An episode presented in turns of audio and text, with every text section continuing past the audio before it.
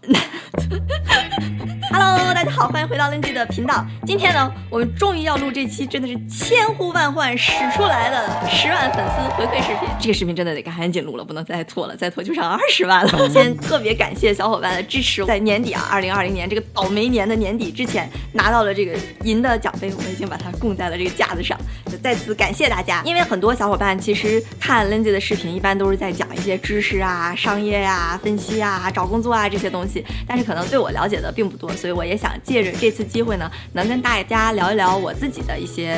经历啊和情况，交个朋友，对吧？是时候表演真正的技术了。先感谢一下大家给我发来的各种各样的问题，一共几百条，我每一个都看了，我还把它整理起来了，就是这么一个 organize 的人。然后我看了一下这些问题呢，基本上可以分这么几大三大类吧。第一类呢，就是跟我个人的经历相关的，比如说我成长经历啊、留学、找工作、创业、UP 主这些东西。呃，然后还有一些呢，就是这种。建议性质吧，比如说时间管理、情绪管理、感到烦恼怎么这这一些的问题啊，还有一类呢，就是跟找工作相关的。那我们一个一个来说啊，所以我今天会先讲一下我个人的经历，然后回答一些大家比较关注度比较高的一些问题。然后关于找工作这块呢，因为我觉得这块可能不是所有的人都在找工作或者都感兴趣吧，所以呢，哎，我开了一个 second channel，叫做 Lindsay 说求职。所以在那里面呢，我会跟大家分享更多跟啊求职相关的一些内容，比如说怎么去规划时间线，怎么安排各行各业，怎么找每个行业需要什么，反正这些如果有大家这方面有疑问啊，都可以关注我的 second channel Lindsay 说求职。那我们一个一个来说哈。呃，我先说一下我个人的经历哈，本人 Lindsay，中文名哔哔哔。我是九零年生人，所以今年已经整整三十岁了。Hello，关于我是哪里人啊？其实猜很多地方都有，基本上呢都集中在我们中国的北方。比如说有说是山东的，有说是东北的，有说是北京的，有说是陕北的，说是说哪个都有。其实呢，小林的家乡是在我们中国大东北的最南端的一个城市。考验地理的时刻到了，你猜对了吗？就是大连。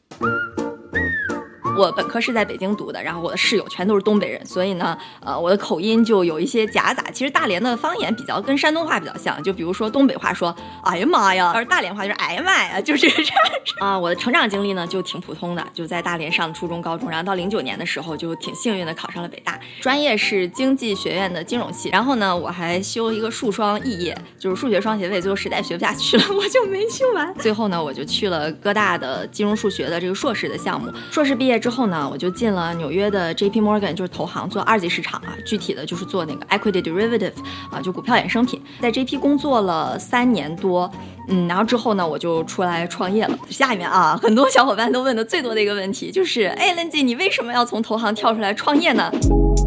首先，创业我是做什么的？我创业的这个公司呢叫 Offer 帮，就是它主要是一个帮助学生求职的在线学习平台，就是在线教育，主要就是帮大家找工作的。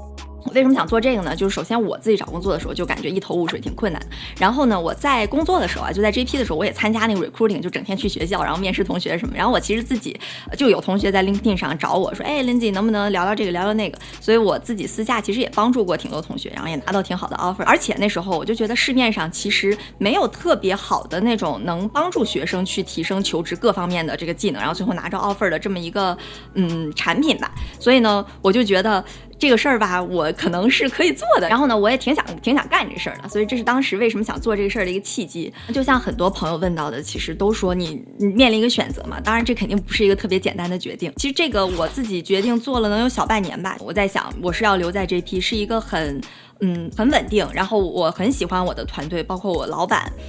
然后做的事情，我觉得也挺有意思的。你能看到你未来大概发展的这个。道路能是什么样子的？然后另一方面呢，如果说我选择出来创业，那首先这个事情我也很感兴趣，我也发自内心的想把这个事儿做好。但是呢，它会有很大的风险，很大的不确定性，到底怎么办呢？对吧？我其实也挺纠结的。但在这里边呢，整个这个决定的过程当中，我觉得有两个事儿吧，给我的感触还挺大的。第一个就是在我。出来创业之前，我去参加了一个 yoga teacher training，就是瑜伽老师的一个培训。那个培训呢，就是说，如果你想教瑜伽，就像教师资格证吧，就你想去当老师，你得先有个证儿。在海外教瑜伽也是一样，就如果你要成为一个瑜伽老师，你得先有个证儿。嗯，当然我不是说我就要当瑜伽老师啊，就是我自己本身就挺喜欢瑜伽的，所以那次正好看着那个机会，然后我就去了。那个一共呢是两百个小时的培训，然后呢时长是三个月。你想三个月两百个小时，就差不多你平均一天哈要去两个多小时上课，然后你自己回。回去还得做练习，还得这还得那，然后你还得上班，就整个强度是非常高。然后那里边呢，就是除了教我们正常，比如说做瑜伽的各种姿势，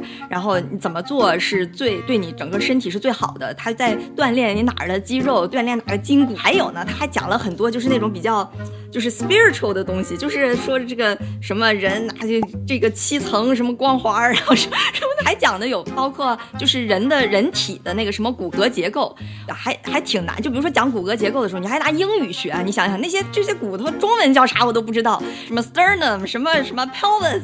你就得背。我 觉得还挺有意思的一点就是本身教学是用英文的，然后他在教学的过程当中呢，因为我们知道瑜伽是印度起源的，所以呢它里边很多的动作都是印度语，有一个叫做 Sanskrit，就是那种甲骨文那种感觉的一个东西，就是做姿势的时候都得爱背那个 Uttanasana、尴尬，就就这 就说这些东西。所以我觉得对人的这个锻炼还挺大的，也挺有意思的。但是啊，我就说回来，为什么说它跟创业这个联系比较多呢？因为我在上这个呃 Yoga Teacher Training 的时候，整个班有二十多个学生。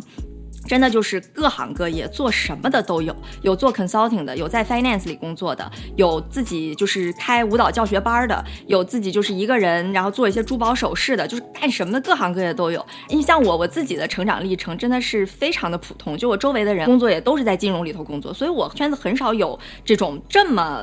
怎么说多样化的人群？然后呢，我就发现，其实他们每个人在他们做的事情里边，只要他们很热爱这个事情，都能找到自己快乐的来源。就比如说我在那个班上有个同学，他叫 Alison，他之前是在那个 CNBC，就是做媒体的。然后他当时他就特别喜欢把这种正能量的东西传达出去。他现在就在教瑜伽，整天又在 Instagram 上又怎么着，又在 YouTube 上，就各种各样的教。然后你就能感觉到他特别的快乐。包括就瑜伽老师里边讲那些这些什么灵魂的东西，我其实。也引发了一些思考，但是我觉得我在那个就是这种 meditation，就是冥想这块，我自己练的不是很好，但是它确实是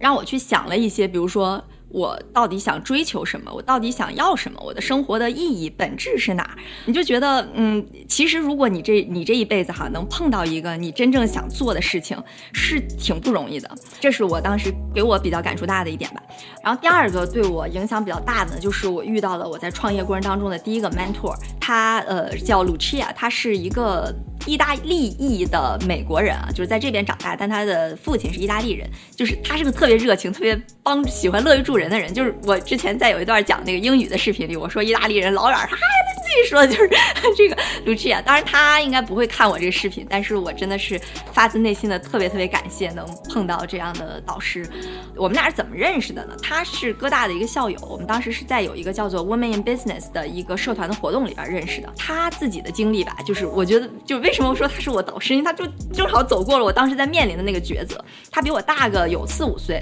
之前也是在金融行业工作，他在 BlackRock。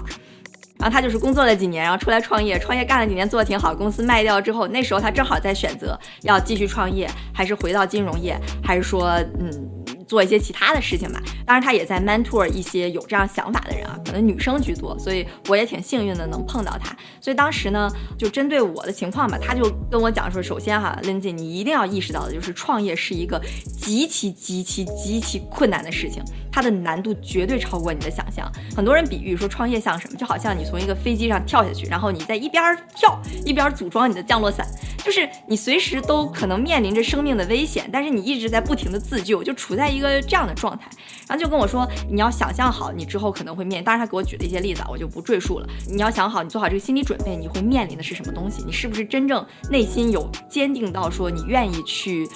为之奋斗，为之去牺牲掉你现在所有的工作，你现在拥有的你能看到的这些东西，你愿意去做这个事儿？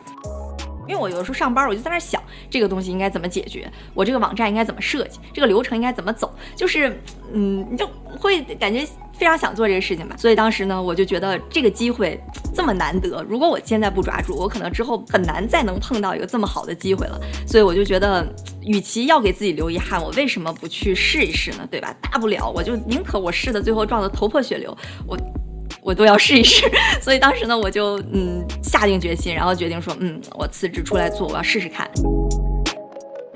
我其实自己后来我觉得，可能这个决定我在心里边可能早就做好了。但是呢，就是你需要一些时间去说服自己，然后你可能那时候也没有那么有自信，就是也需要各种外界的声音去帮助你做这个决定。当然，我不是说就是鼓动大家说啊，大家有一个 idea 就一定要去开始创业，因为就我有一个朋友，他是做对冲基金的，他之前在在高盛，然后后来去对冲基金，自己都风风火火干很好的一个基金经理。然后后来呢，他就跟一个朋友说出来，哎，自己要单开一家 hedge fund，投资人的钱都已经拿到了，就联系好了，就基本上这个东西一建成，钱就啪进来，然后他们就感觉哎，马上就可以 run 起来了，对吧？因为他们那个策略都有了。但是呢，就这个事儿前前后后又要牌照，又要公司建立，又要这要那，要法律什么，就乱七八糟弄了一年半，最后这个前前后后这个基建没打好，最后实在是不行了，因为可能创业前期你根本就没有收入，所以最后就不得不放弃这个很好的想法。最后这个我这个朋友又回去做基金经理了，当然也是很很好的一个职业了，但只不过就是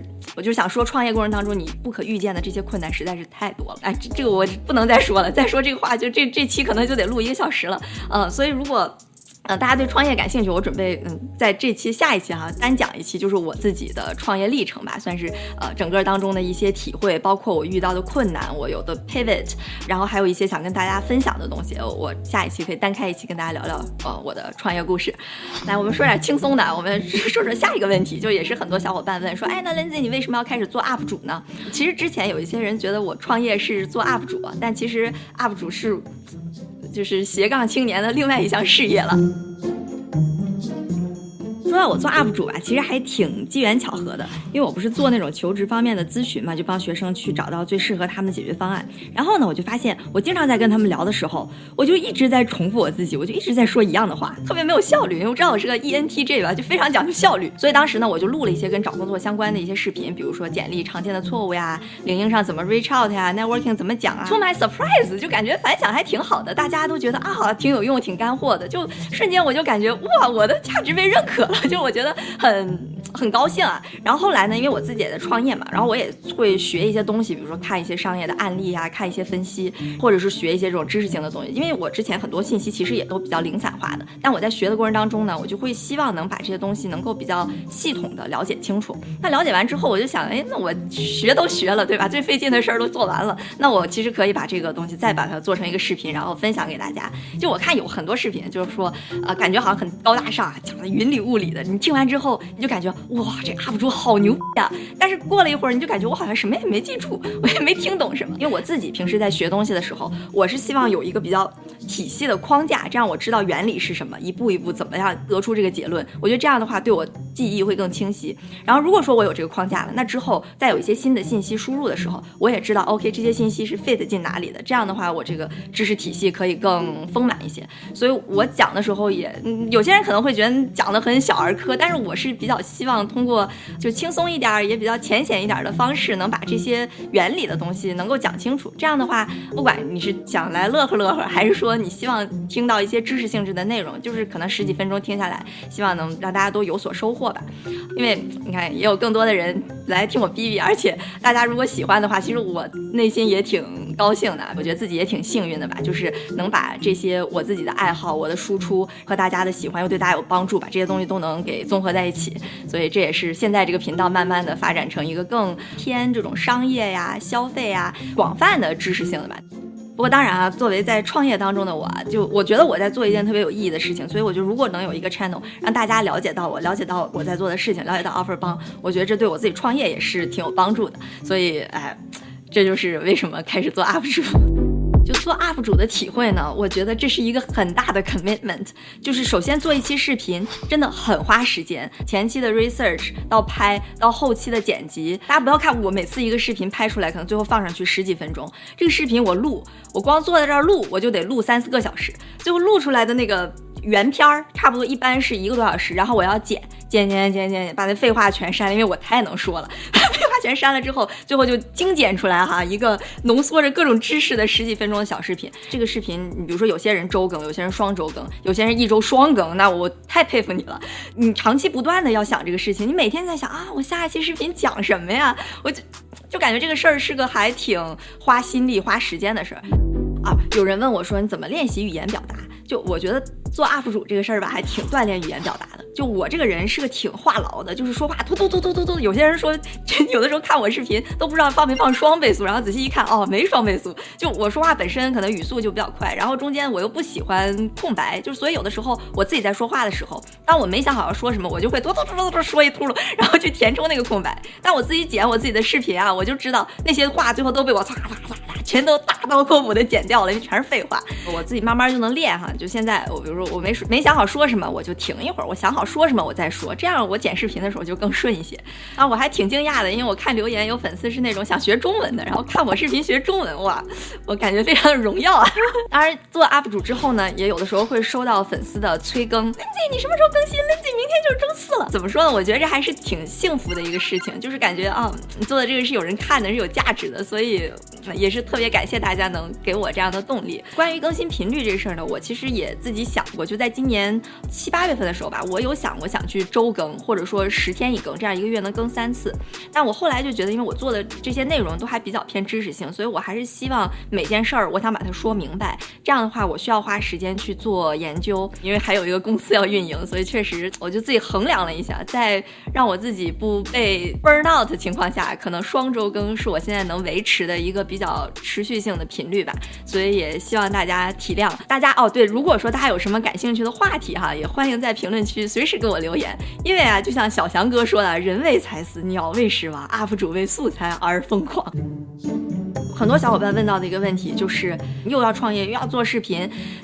你这中间是怎么去管理自己的时间啊？嗯，首先我觉得我可能是一个很拼的人，就是我真的不休息的，所以可能我的时间就会比一般人会多一些，就工作的时间。但我感觉时间管理方面，我最大最大的一个建议吧，呃，我我先说后面这几个问题哈，我就是说一下我自己的观点，不是教唆任何人要按照我的方法去做，我只是分享一下我觉得比较有用的一些方法。就第一个关于时间管理，我觉得最主要的就是要有目标、有计划。我很好的一个办法就把这些东西都写下来。你写下来之后啊，你可能就发现你真正让你在那儿烦的，可能就是那么其中一两件事儿。那你把这列出来之后，哪两件事拿出来，其他那些可能就很容易就解决了。OK，我觉得啊，我在人群当中肯定算是乐天派。用呼兰的话说呢，就叫没事儿不惹事儿，但是有事儿不怕事儿。我有的时候都觉得自己是不是有的时候有点过度自信了，嗯。哎，我也不知道。我个人感觉啊，其实最主要的一点就是，当嗯你知道自己想干个什么东西，就慢慢把你的精力都花在那上面的时候，其实你就没有那么介意那些外界的那种声音了。就有点像你比如失恋了，其实最好的方法就是赶紧有个新欢，对吧？就你自己忙自己高高兴兴的，那些负面的声音自然而然它就没有那么明显了。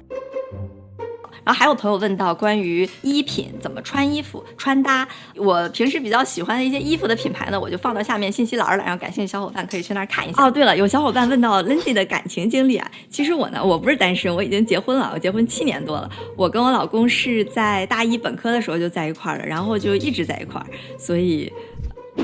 完啊！好了，今天终于答了这所有的问题。我，我，我首先我特别开心跟大家分享这些，希望能给嗯大家提供到一些参考和帮助吧。呃，所以大家如果还有什么其他的问题呢，也欢迎在下面给我留言，让我们一起期待到二十万的时候，我再来更详细的解答这些问题。啊，那最后也祝大家 Happy Holidays，新年快乐！然后在二零二一年的时候都能收获到嗯自己心仪的一切顺利。不对，什么东西？好啦，新年快乐！这就是上一期说的气泡酒。如果还没有看葡萄酒那期的小伙伴呢，可以赶紧去翻一下哦。啊，我不管了，我就要去搞。你笑什么？嗯，呃，呃，就是这个，嗯嗯，然后呢，呃，嗯，呃，然后他，嗯嗯，就是，嗯。